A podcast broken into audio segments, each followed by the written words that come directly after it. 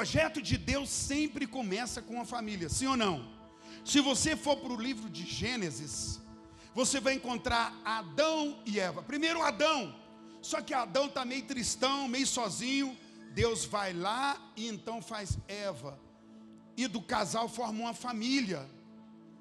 Agora, irmãos, desde sempre o mal perseguiu família. No jardim, Adão e Eva estavam tranquilo, mas a serpente estava no jardim. É princípio. Onde há um jardim, sempre haverá uma serpente, enquanto nós estivermos nessa terra. Porque foi o que aconteceu em Gênesis.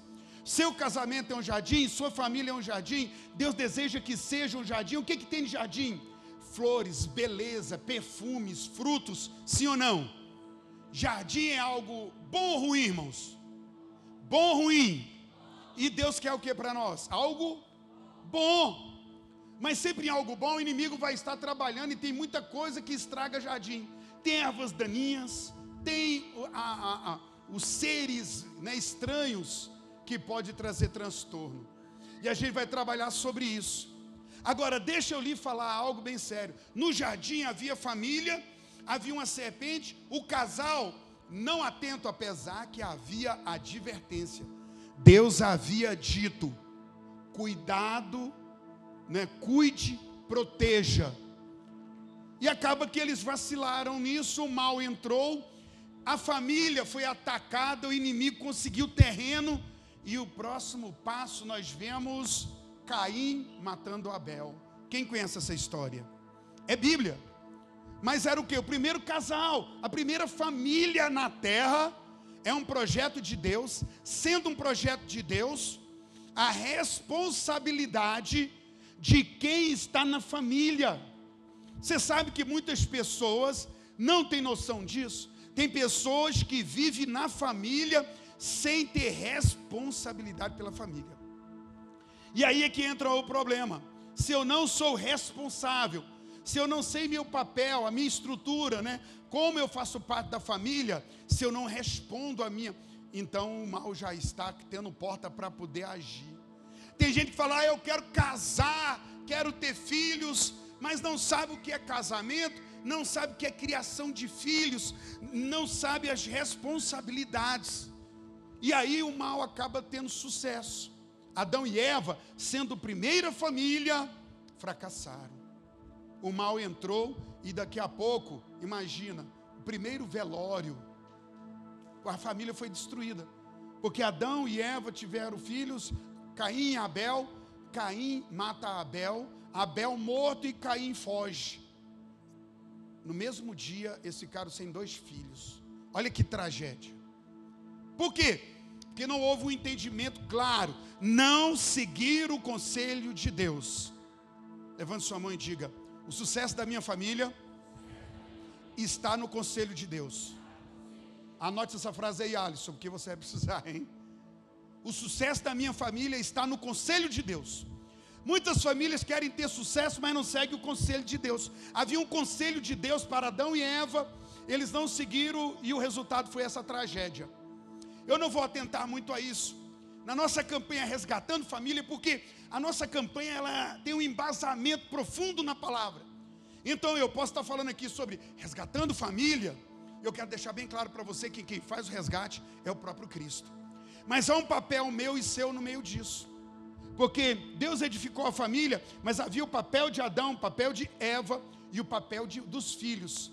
No conselho da palavra, no conselho de Deus.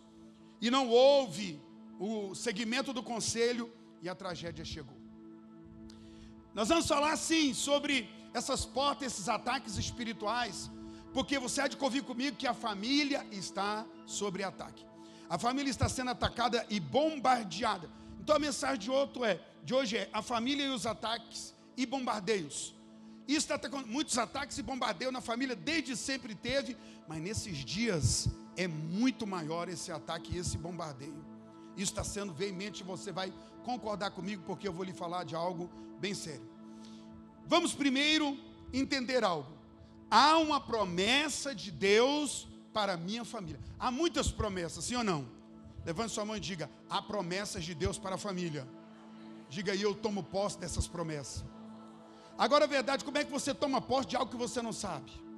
Então você precisa descobrir as promessas. Mas uma das primeiras promessas que eu vou deixar para você no Novo Testamento, que é o apóstolo Paulo falando a uma pessoa que estava num momento de angústia, e Paulo diz para ele, Atos capítulo 16, versículo 31. Paulo diz: crê no Senhor Jesus e será salvo tu e tua casa. Algumas pessoas dizem: ah, mas isso é forçar a Bíblia, porque pegou um texto que Paulo declara a um homem, mas irmãos, Paulo declarou aquilo porque todo aquele que crê em Jesus é dono das promessas que ele libera, sim ou não? Você acha que Jesus prometeu, Paulo falando para aquele centurião, a promessa era só para aquele camarada, ou essa promessa não serve para nós nos dias de hoje? Se você crê, será salvo tu e tua casa. Por quê? Você vai levar resgate para aqueles que estão à sua volta. A lei do resgate é a lei do parente próximo. O que, que é? O parente próximo que tem condição vai ajudar aquele que não tem condição. Quem é que tem condição? Diga aquele que crê em Jesus. Se você crê em Jesus, automaticamente você recebe pelo Espírito Santo, pela palavra de Deus, o auxílio do Espírito Santo e dos anjos, a condição de levar para sua família as bênçãos, a condição de salvar pessoas, sim ou não? Então, resgatar a família é isso. E o que está acontecendo? Uma pessoa, o que acontece? Uma pessoa que está com a família toda envolvida em processos de perdas, de destruições ela precisa levar uma família que estava descoberta, uma família que perdia tudo, ela perdia dinheiro, perdia poder, ela ia virar escrava, dominada, perdendo tudo. Quando essa família estava desse jeito, aí levantava o resgatador. Já falei para você que o primeiro resgatador é Jesus. Ele é o nosso resgatador. Diga, Jesus, tu és o meu resgatador. Ele te resgatou. Você estava endividado nas drogas, em relacionamento, um monte de dívida, pecados, sim ou não? cativeiros, ele te salvou.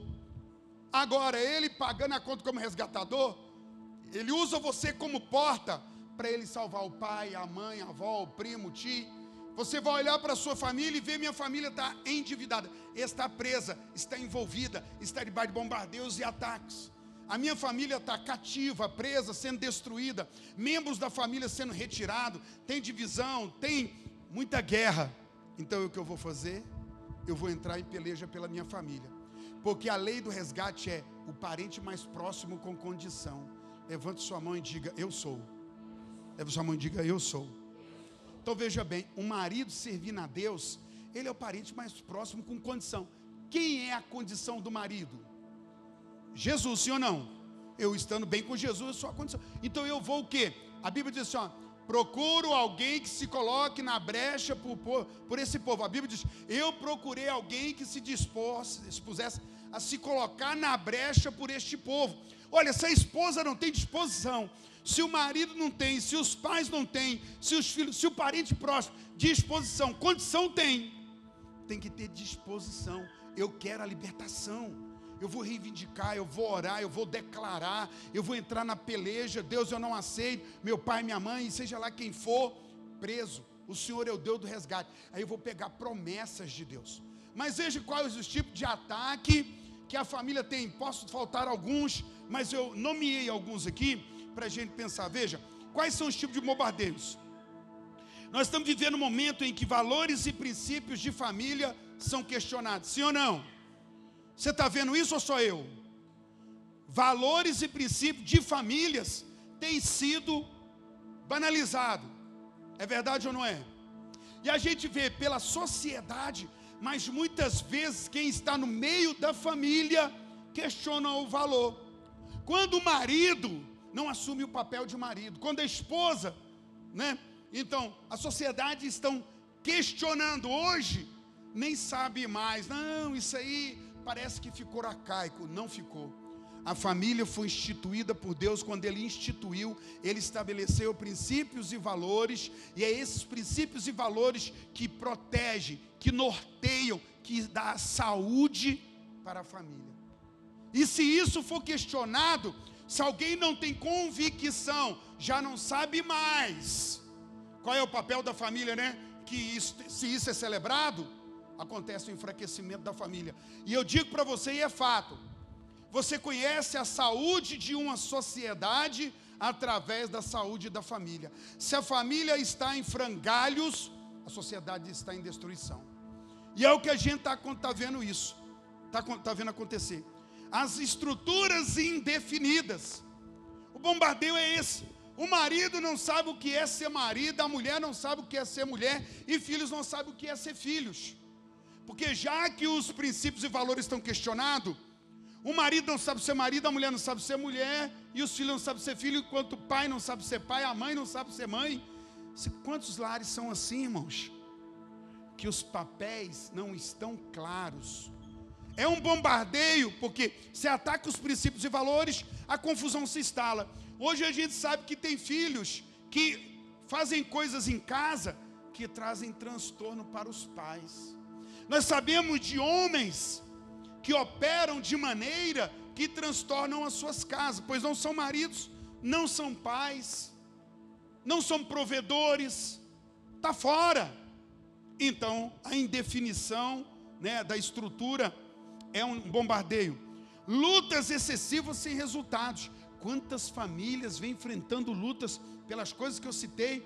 Sabe aquela família que está lutando com algo e essa coisa não vem? Esse luto, essa luta excessiva sem resultado gera desânimo, desgaste e já cai na mente assim, não vale a pena ter família. É assim ou não é? Essas coisas são bombardeios que têm vindo, mais bombardeios, infiltrações de ideias destrutivas. Ideias destrutivas. O ego, irmão, é a doença do século. Sempre foi a doença, mas muitas famílias são destruídas porque ideias estranhas estão dentro da família. Ideias estranhas aos princípios e valores de família. E aí o inimigo tem tido portas né, e tem tido espaço. Nós temos também espíritos malignos forçando a entrada ou sendo convidados. Eu falei até agora de estruturas ideológicas, eu falei até agora de estruturas fisiológicas mesmo, estabelecimento, estrutura, cara de família, que está na confusão. Mas essas portas todas apontam para espíritos malignos, sim, seres espirituais inteligentes, perversos, que a função deles é matar, roubar e destruir. Esses espíritos que são servos daquele primeiro espírito que derrubou Adão e Eva lá no jardim, Hoje são milhares e milhares de demônios forçando a porta através da cultura, das ideias malignas, ideologias estranhas, a quebra de princípio. Esses demônios estão forçando a porta. Ou muitas vezes eles estão sendo convidados, porque a família não tem uma base no conselho do Senhor. A família não tem uma base na palavra do Senhor. A Bíblia diz assim: olha para mim, não me preocupe que os meninos estão trabalhando. A Bíblia diz assim: se eu não conheço, a Bíblia diz, por falta de conhecimento, meu povo perece. Viu como eu venho dizendo? Se não tem ideia do que é família, se os princípios e valores estão confusos, se a estrutura não está definida, esses espíritos têm porta demais. E aí as pessoas que estão convidando por ignorância, ou mesmo porque quer, porque você sabia que tem gente que é parceiro do capeta, irmão. Tem gente que não quer nem saber, que é o diabo mesmo. É estranho. Não é o caso de vocês. Mas como eu estou falando dos ataques e bombardeios, isso pode acontecer. Eu estou falando de vários ataques e bombardeios e você vai aprendendo aí. Agora veja só: impurezas nos relacionamentos. Você sabia que tem no relacionamento familiar, às vezes ele de forma errada, ele gera impureza. E aquilo que é impuro traz contaminação e enfraquece o laço familiar. Tem, meu Deus, impurezas. Se você fosse pensar, meu Deus, qual é a impureza na minha família? Teria alguma na mente? Olha, tem muitas, mas é, é, tem imoralidades tem coisas que não cabe à família. Deixa eu dizer algo para vocês. Ló morava na próxima cidade de Sodoma e Gomorra. E a Bíblia diz que quando Deus decidiu destruir Sodoma e Gomorra, Deus, pela intercessão de Abraão, Abraão era o parente mais próximo, diga, resgatador.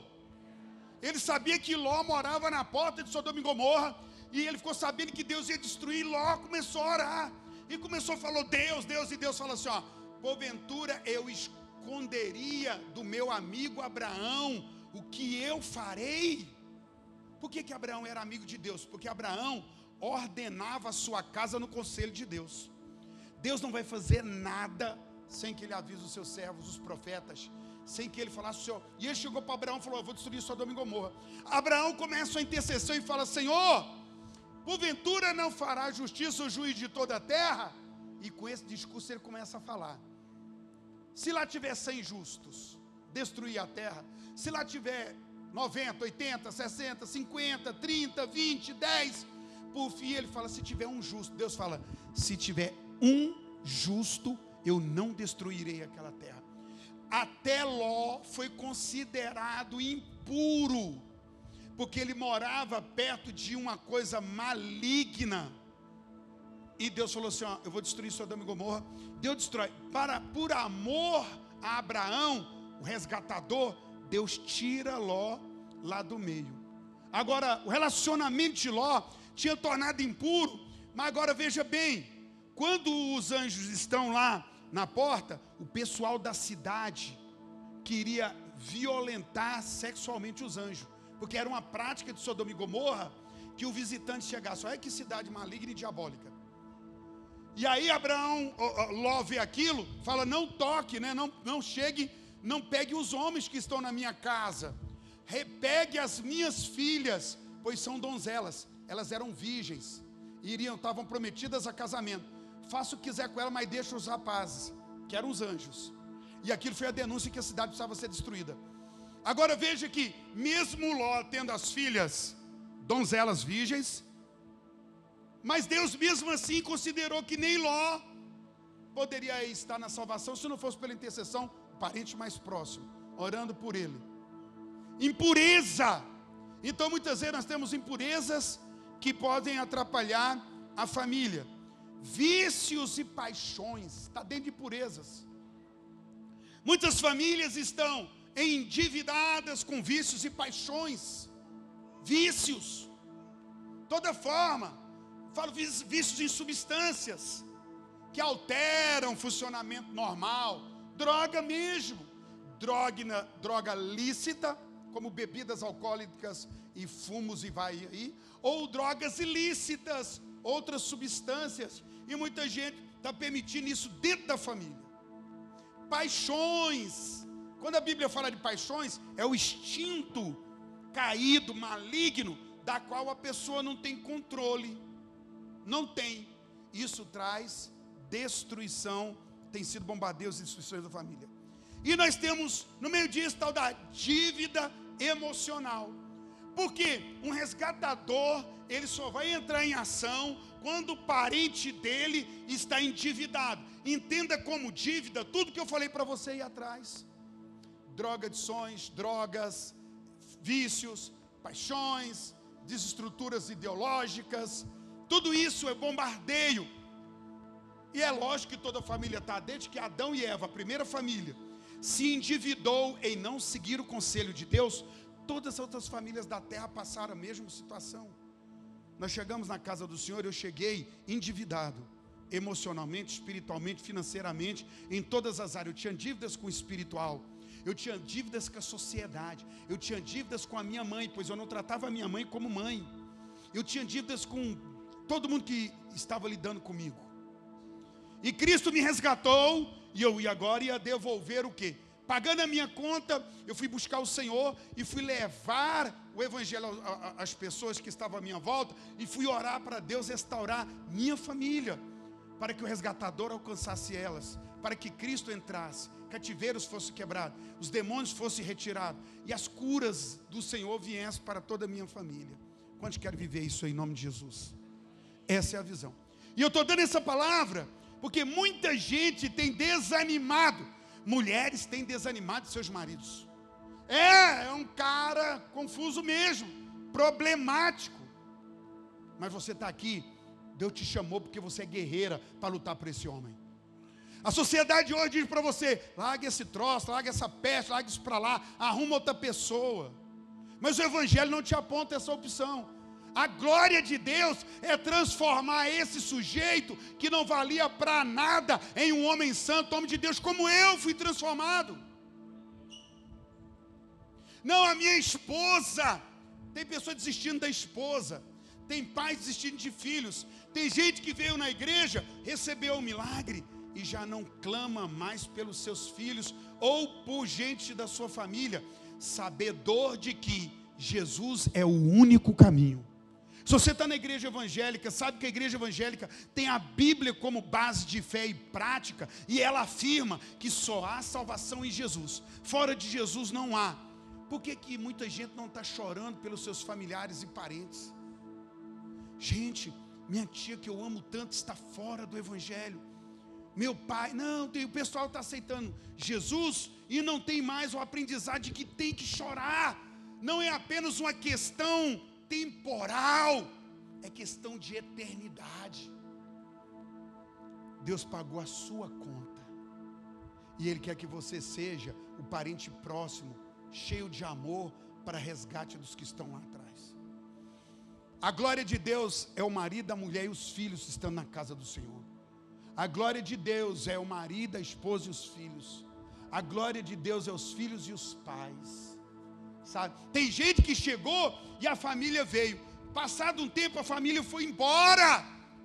E agora a pessoa continua vindo e fala: ah, eles não querem vir mais. Não há essa opção. A Bíblia diz: forçai-os a entrar, porque o destino eterno não é apenas a perturbação social, a destruição fisiológica, psicológica, é questão espiritual de eternidade.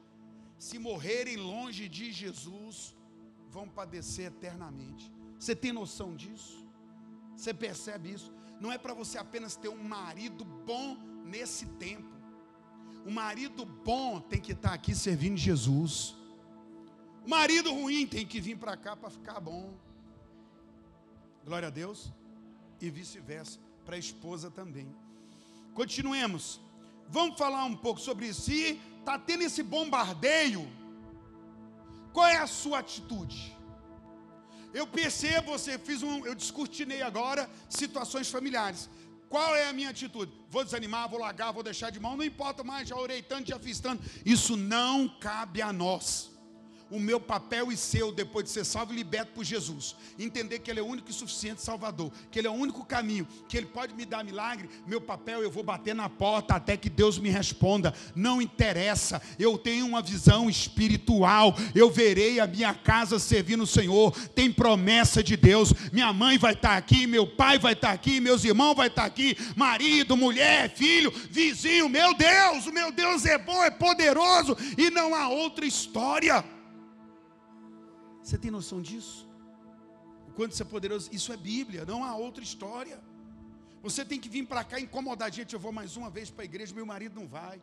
Minha esposa, meus filhos. Senhor, eu não quero isso. Vem para cá, vem chorando. Senhor, eu quero eles aqui. Está aqui, está louvando, está adorando, está clamando. Chega em casa, prepara a estratégia para que ele chegue a conhecer o Senhor Deus.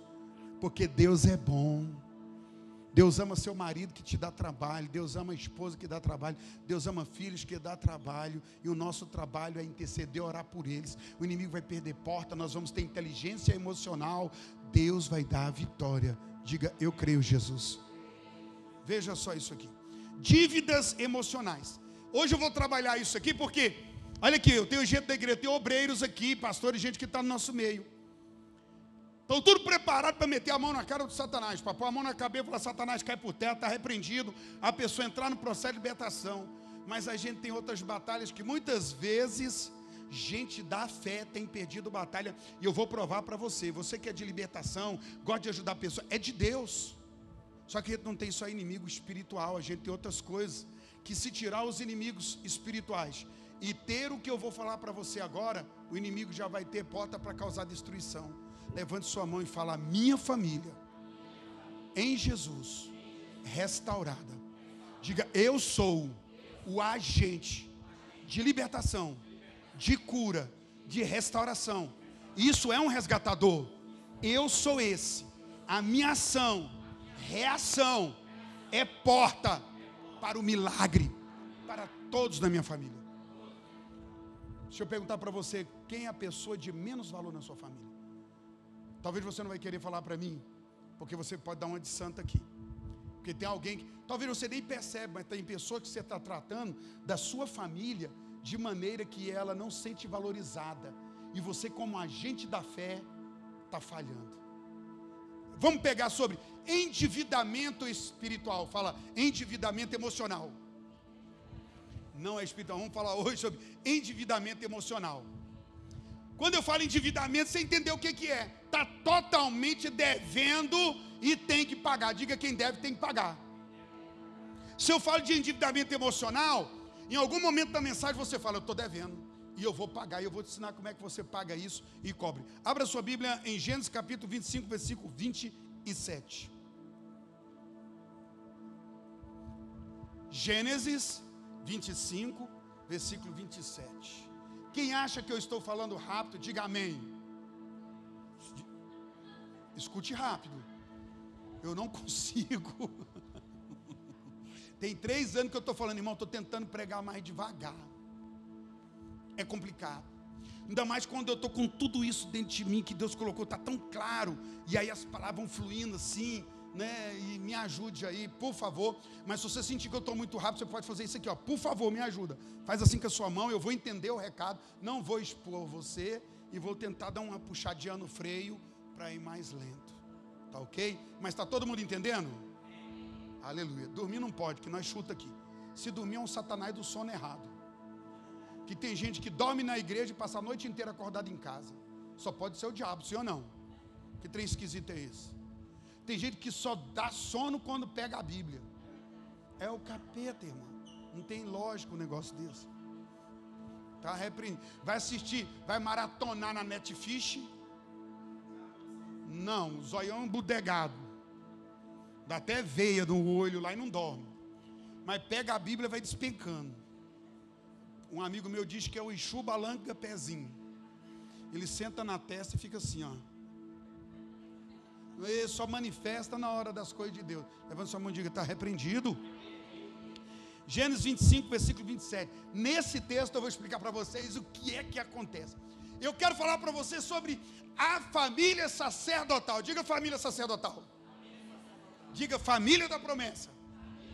Quantos aí tem a família da promessa? Você crê que a sua família é da promessa?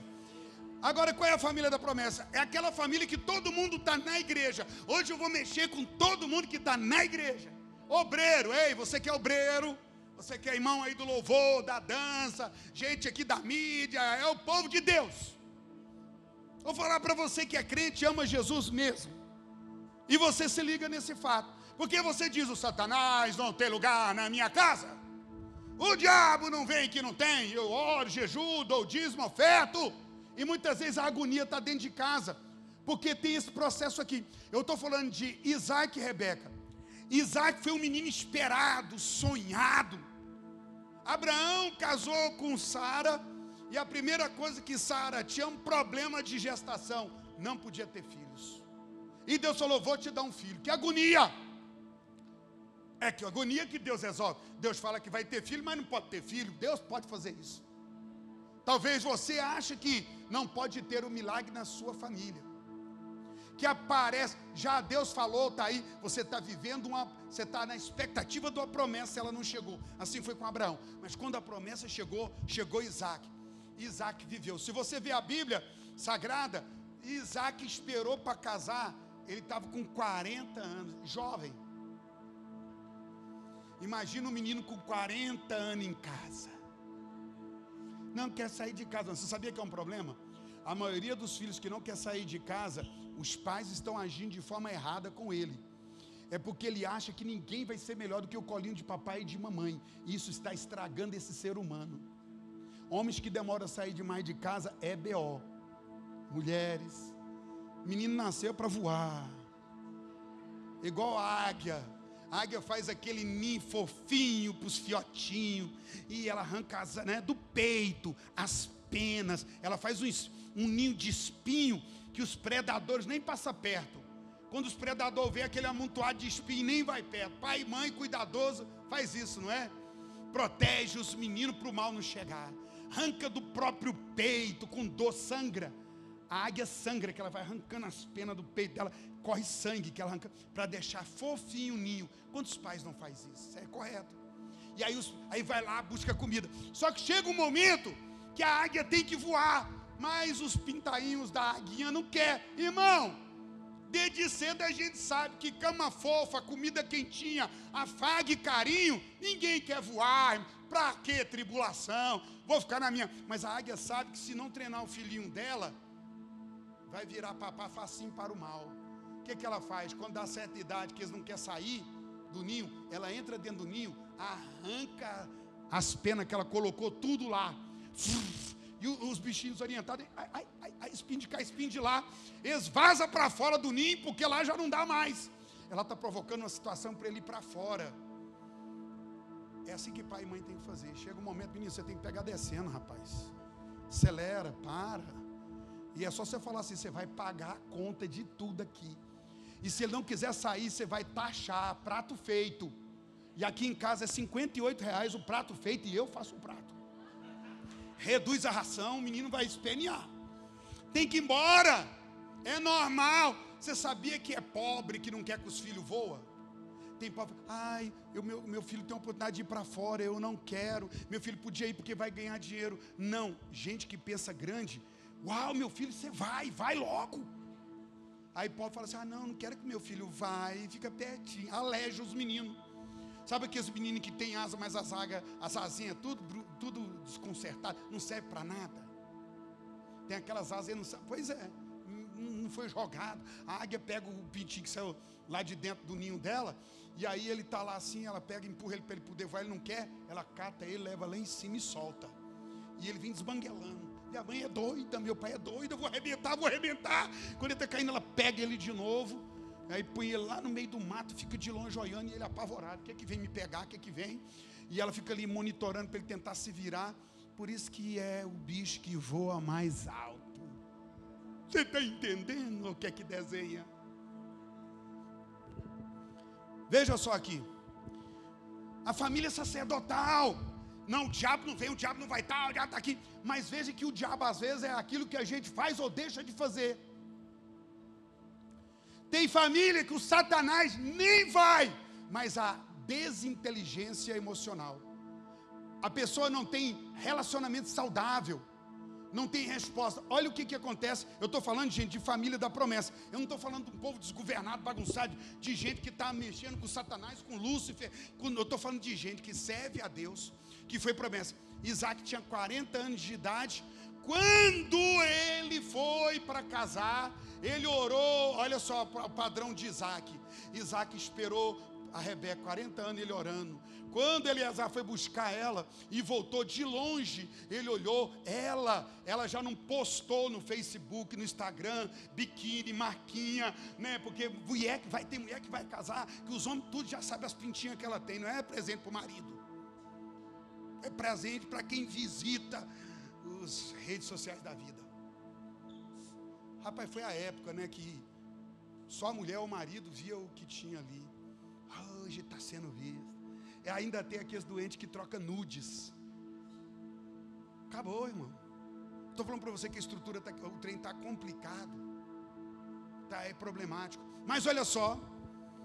Era família séria. De longe, ele olhou, viu que era Rebeca. Ele se posicionou. Rebeca viu que era. Ele falou: quem é ele? esse é o seu futuro marido. Ela jogou um véu no rosto para ele ver ela só no lugar certo, porque era, era o símbolo de pureza, de se guardar, de dar àquele que seria o marido dela aquilo que é precioso, único. Rapaz, isso é poderoso demais. É assim que ele casou.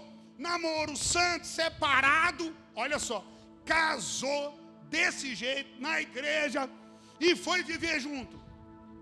E aí vem começar no grande B.O. Satanás nem vai chegar perto, sim ou não? Pensa, o camarada orou, jejuou, separou, não praticou impureza, imoralidade, se guardou. Esse casamento vai dar certo. Espera aí. Vai aí que a coisa agora você vai pegar. Por que, que muita gente que o diabo não está nem trabalhando na vida dessa pessoa, mas você está vendo rastro de destruição? Porque não tem um relacionamento saudável, não tem inteligência emocional. Ao formar uma família, algumas coisas precisam ser vistas e pensadas. Olha nisso aqui para você ver. 25, versículo 27. Cresceram os meninos. Diga, os meninos crescem.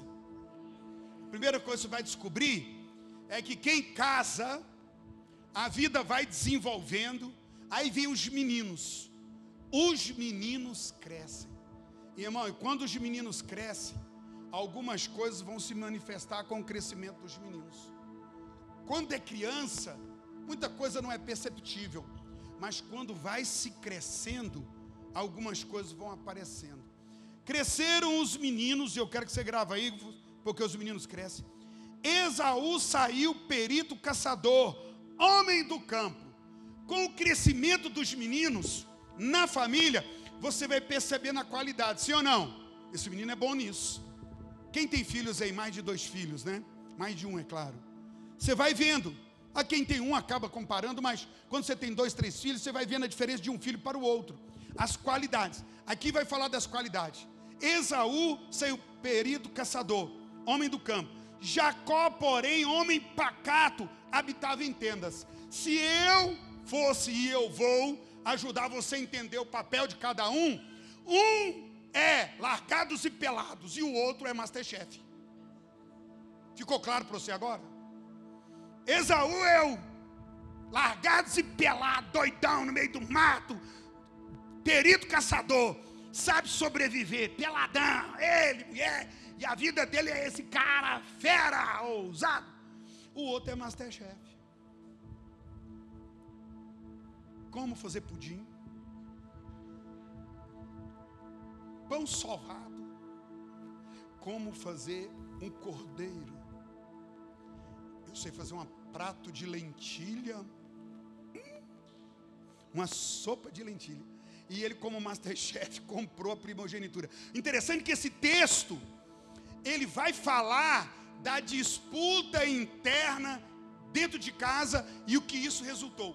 Aí entra a inteligência emocional e o lidar com as pessoas. Famílias da promessa sem habilidade emocional acaba gerando uma situação diabólica, ainda que o diabo não esteja presente. Uma situação maligna sem que o maligno seja o próprio capeta, mas a atitude em si. Divisão em casa. Porque o texto vai dizer isso aqui, ó. Os dois têm qualidades. Um é largados e pelado, Esaú, o outro é Masterchef. Os dois têm qualidade. Concorda comigo, sim ou não? E o texto está dizendo, porque eles não está dizendo defeitos, está dizendo qualidade. Alguns pais não sabem ver isso não sabe ver a qualidade de um filho, vê só a qualidade de um e danifica o outro. Isso vai acontecer aqui no texto, na família sacerdotal, na família da promessa. Dessa família vai vir o resgatador do mundo. O povo da promessa, o povo da aliança, o povo do pacto. Eles são escolhidos para trazer a glória de Deus. Agora é lógico que eles vão trazer, só que de que maneira vai vir essa glória? se eu tiver inteligência emocional, se eu tiver um entendimento, um relacionamento saudável, se eu for maduro, inteligente nessa questão, eu vou evitar alguns problemas. Mas se eu não tiver isso, se eu tiver endividamento emocional, olha o que eu vou causar. Os pais estão causando endividamento, porque os próprios pais estão divididos, e quando entra divisão, é isso aqui, ó, veja só. A Bíblia diz: Isaac amava a Esaú. O pai amava o largados e pelados, porque se saboreava de sua caça. Rebeca, porém, amava Jacó. Uai, os próprios pais. Irmãos, a divisão, a pre, o preterimento. Eu prefiro esse filho, eu prefiro isso aqui, eu prefiro aquilo lá, e vai deixando essa coisa no meio, e muito obreiro, muita gente da casa do Senhor, muitos pastores, muita gente acaba caindo nessa cilada, luta contra Satanás, luta contra o demônio, mas deixa que algumas coisas dessa acontecem. Pastor, essa mensagem não é para mim porque eu tenho um filho único, esse é, uma, é outro problema. Que esse menino aí vai ser um, se você não tomar, vai ser o reizinho da paróquia. Se você não tomar cuidado, não sabe dividir nada com ninguém, vai dar chilique, egocêntrico, o mundo é só dele. E se ninguém tiver nos pés dele, o Satanás está solto. Quer se matar, quer morrer, não aceita não como posição, não aceita compartilhar nada com ninguém. Aí eu venho da minha inteligência emocional, da minha inteligência relacional. Como é que eu vou cuidar dos filhos? Como é que meus filhos vão? A minha casa, a minha família. Você está no culto de libertação e a gente vai confrontar forças espirituais, demônios que estão, como endividamento emocional. Às vezes tem um adultério no meio do casamento, tem uma prostituição, tem uma fornicação, tem troca de nudes, aí vai um monte de coisa, impurezas. Mas hoje a gente está trabalhando aqui, porque o Espírito Santo falou comigo isso, sobre justamente a situação. Isaac amava Esaú e deixava claro. Por que está escrito na Bíblia? Porque os vizinhos sabiam. Quando Esaú vinha, os vizinhos falavam: Ei, Isaac, o Esaú vem com a caça ali. Esse menino seu é diferente, hein? Para ajudar ele. Isso aí é. Aí passava Jacó, o pacato, o cozinheiro, o masterchef. O pai dele falava: Esse menino aí é meio para lá, mais para lá do que para cá. Eu tenho até vergonha dentro dele. Talvez ele não falou isso para ninguém, nunca abertamente. Mas ele não via o valor de Jacó. O valor ele via em Esaú. Apesar que a profecia de bênção era para Jacó. Nem com a promessa evidente sobre Jacó mudou o coração de Isaac. Gente, quantas vezes você pode estar fazendo isso? Às vezes você está magoado com Deus, porque tem um filho que você ama demais. Se você pudesse aconselhar a Deus, você ia dizer: Deus, é esse filho meu aqui que tem que ser. Mas Deus já escolheu o outro.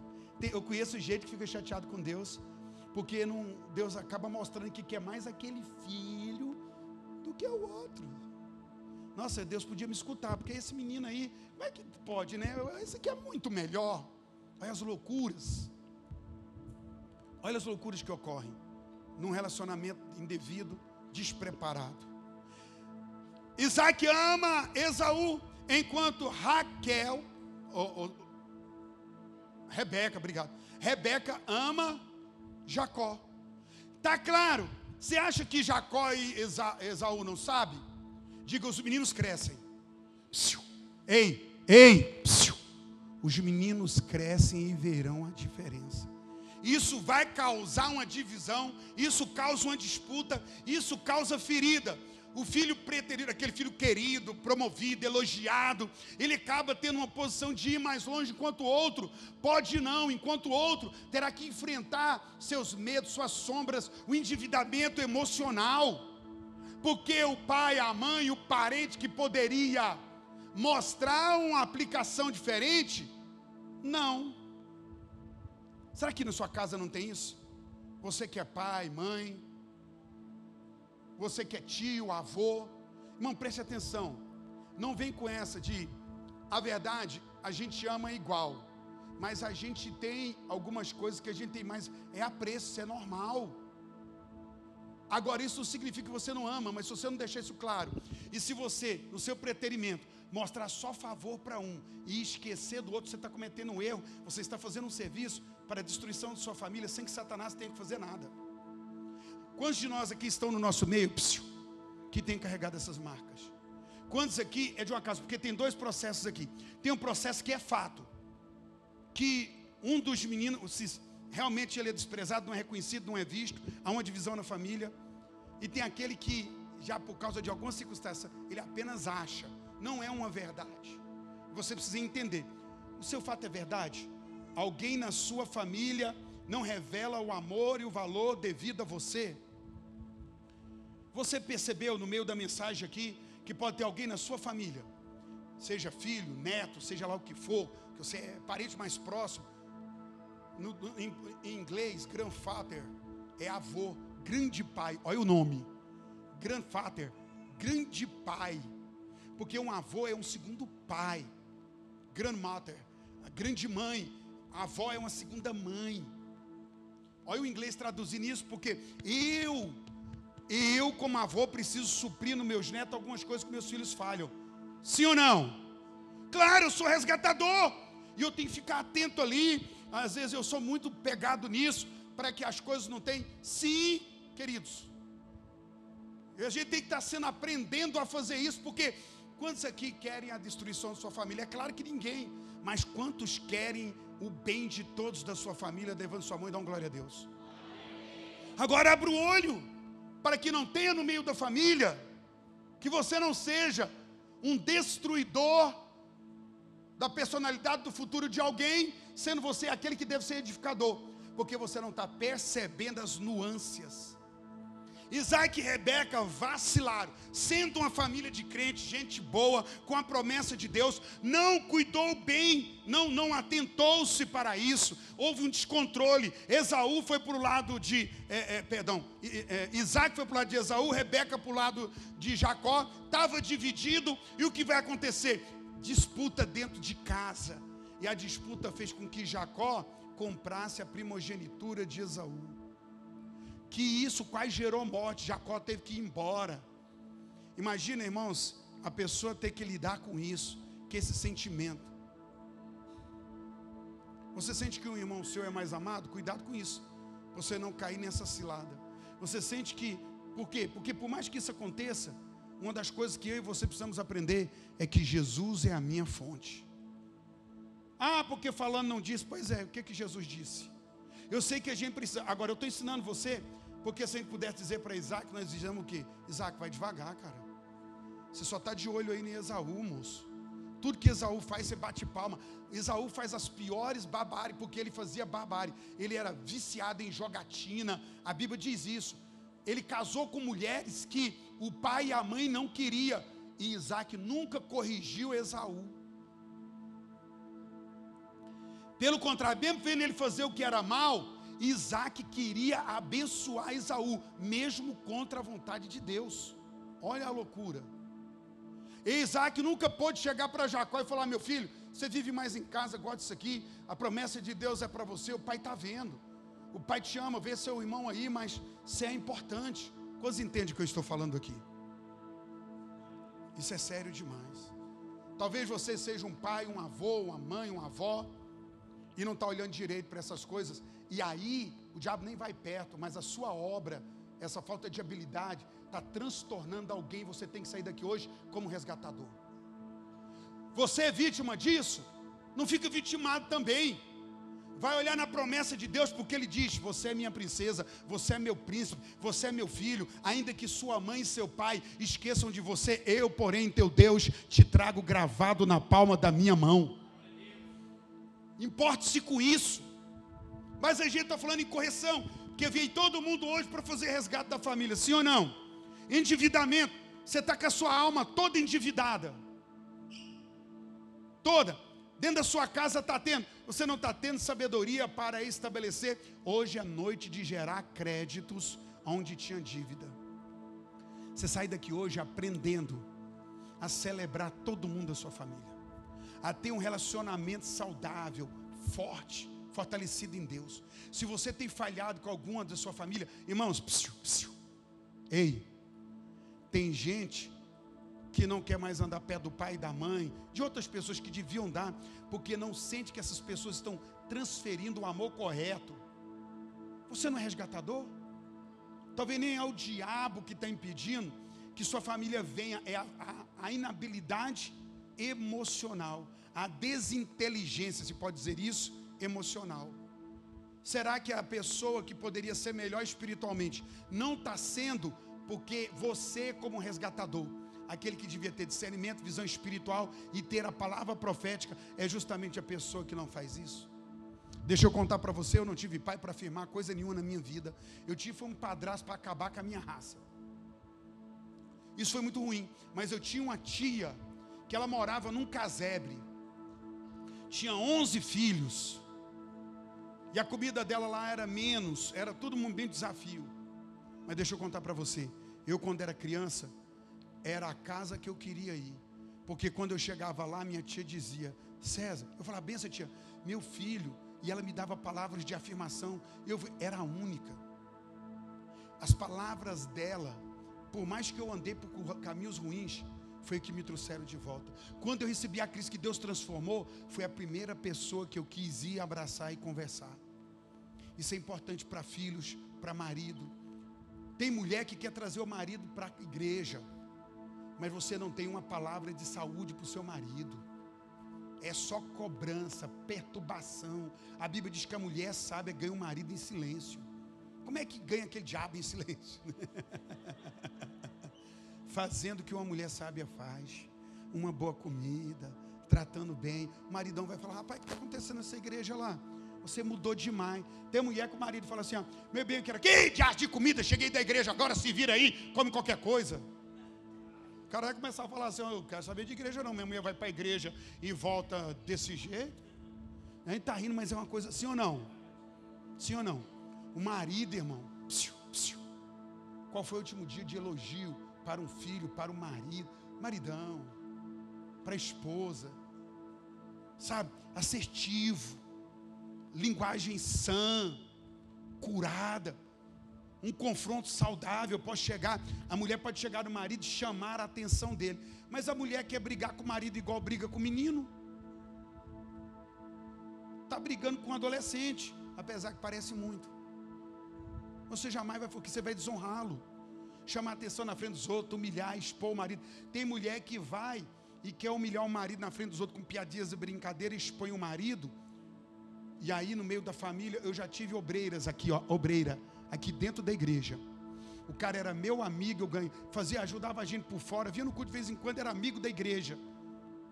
Um dia ele saiu, foi embora de casa, e eu falei, meu Deus, o que está acontecendo? E aí ele já tinha uns três meses fora de casa. Ele falou, não, vou pegar você, vou lá na casa do pastor. Sentou na minha frente, eu fiquei invexamado. Tem a chamar? É o nome do Senhor, eu fiquei chamado. Fiquei com vexame. Porque ela, ele sentou e falou: ó, aqui está ela, de obreira dentro da sua igreja, beleza. Mas na minha casa, as brincadeiras dela me diminuem. As coisas que ela faz é piadinha de mau gosto. Os meus cunhados colocaram o apelido em mim por causa das brincadeiras dela. Ela me diminuiu enquanto homem. Não justifica eu falar para o senhor, mas vai explicar. Eu arrumei outra mulher mesmo, quero nunca mais ter, porque perto dela eu nunca fui nada tudo que eu tentei fazer, nunca viu. Aí ela falava: é o diabo na sua vida, é o demônio, é o Satanás, você não faz nada que presta. Não havia um elogio. Irmãos, resgate da família. Hoje eu estou falando de resgate da família do endividamento emocional.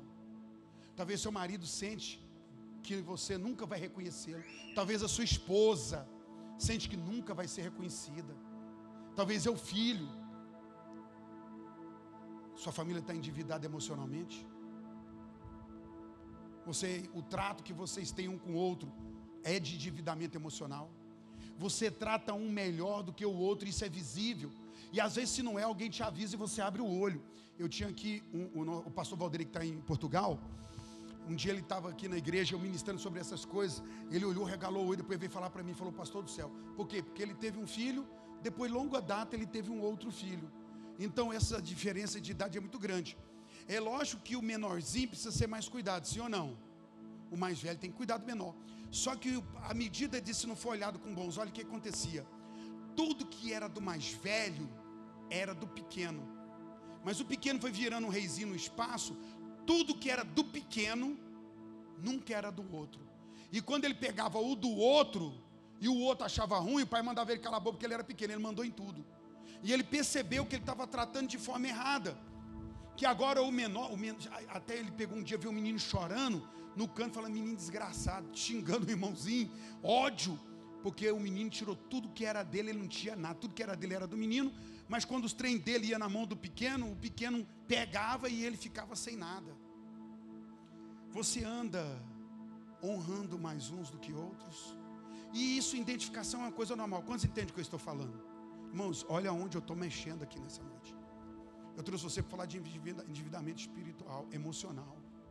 Que muitas vezes nem é o diabo. Você está gritando, é o diabo, é o diabo, é o diabo. E muitas vezes essa inabilidade. E às vezes precisa sim de atenção. Mas olhe como é que vai essa atenção. Cuidado como vai isso. Lembra da, da, da águia que eu comecei falando aqui? Que ela tira o conforto para que a águia possa voar para que o filhotinho dela voe, que se não voar, será uma presa fácil. Irmãos, psiu, eu vou falar para você. A bênção que Deus te deu, uniu ou separou sua família? A bênção que Deus tem te dado, você se tornou arrogante? Tem pessoas em nosso meio que não honra a mãe, não honra a sogra, não honra sogro, não honra ninguém. É uma pessoa, isso é doença.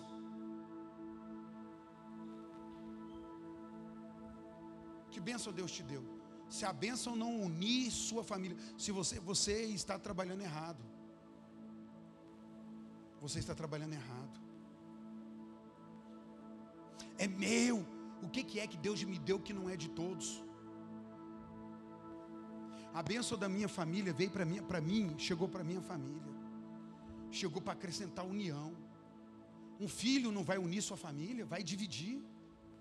Eu conheço mulheres que depois que foram mães, acabou o casamento e acabou a reunião da família. Eu tenho escola, irmãos. Eu tenho escola. Quando meus netos foram levados para a escola, meus meninos sempre foi para esses lugares. Foi desafio mesmo. Mas quando meus netos veio, nós colocou na creche. No outro dia o menino chegou com o olho roxo, uma mordida na testa. Se é um pai descontrolado, quer bater na professora, todo é menino, rapaz.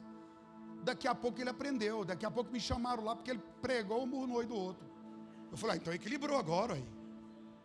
Você chamou a mãe do menino que chamei, então tá tranquilo. Vai aprender na vida. Aí a gente tem gente na escola que fala assim: ah, eu tenho que tomar cuidado porque os coleguinhas estão Fazendo o quê, moço? Infelizmente, se tiver bullying, nós vamos em cima. Mas tem pai e mãe que quer fechar o menino numa bolha adoecedora. E fica mudando, muda de uma escola, muda para outra, vai para um canto, vai para outro, sai da igreja. Você está formando um louco, desequilibrado. Porque relacionamento tem essas coisas. Tem ou não tem na vida? Você vai chegar na empresa, se ele não for o melhor, já era. E não adianta ele emburrar, ficar chateado, vai querer ter gente que quer o lugar dele. Tem que preparar ou não tem? Agora entenda tudo que eu estou falando para você. Qual é o seu papel? Levanta sua mão e diga, de resgatador. Aí, eu pergunto, sua atitude é de resgatador? Tem meus netos, foram levados para lá, o pau quebrou, o negócio foi, aprendendo a ser gente, aprendendo a se virar na vida, e eu estou lá junto, colado naquilo que meu filho falha, eu cubro, vou em cima mesmo. Falo para meus netos aqui, olha para o vô, olha para o vô, olha para mim, rapaz. Estamos juntos, você não está sozinho, não. Você é bom nisso, naquilo, minha filha. Você vê, as notas deles é o top. Eu olho, irmãos, eu olho a nota de todos. Como é que você está, minha filha? A Manuela, a nota mais baixa dela é 9,5. Quando ela tira isso, ela fica triste é só 10. E eu falo para ela: corre na escola e grita que eu sou seu avô. Pode falar que você é minha neta. Fica empolgada. Hamilton, como é que você está? Olho para todos. Porque eu sei, irmãos. Eu estou falando de gente aqui que tem famílias divididas por causa do divórcio. Eu estou falando aqui por causa de família. Aqui tem a terceira família. Sabe qual é a terceira família? É quando a mulher não deu certo no relacionamento e tem um filho, quando o homem não deu certo não tem um filho, e juntou aquela família, entendeu? Aí tem um homem e uma mulher que tem filho de outro relacionamento. Olha uma família dessa, o tanto que vai precisar ter habilidade para ter saúde emocional. Porque aí eu trago meus filhos a outra traz os filhos dela, e eu só protejo os meus, e esse aqui eu quero inferno, e essa aqui só protege os dela e quer o inferno para cá. Pronto, Satanás precisa bater pontão, fica de boa que já deu errado. Sim ou não? Vocês percebem isso? O quanto isso é sério? Você está no culto de libertação, eu estou te dando habilidade emocional, porque às vezes não é só o diabo, às vezes não é. E agora eu quero que você feche seus olhos, mas abre seu coração. you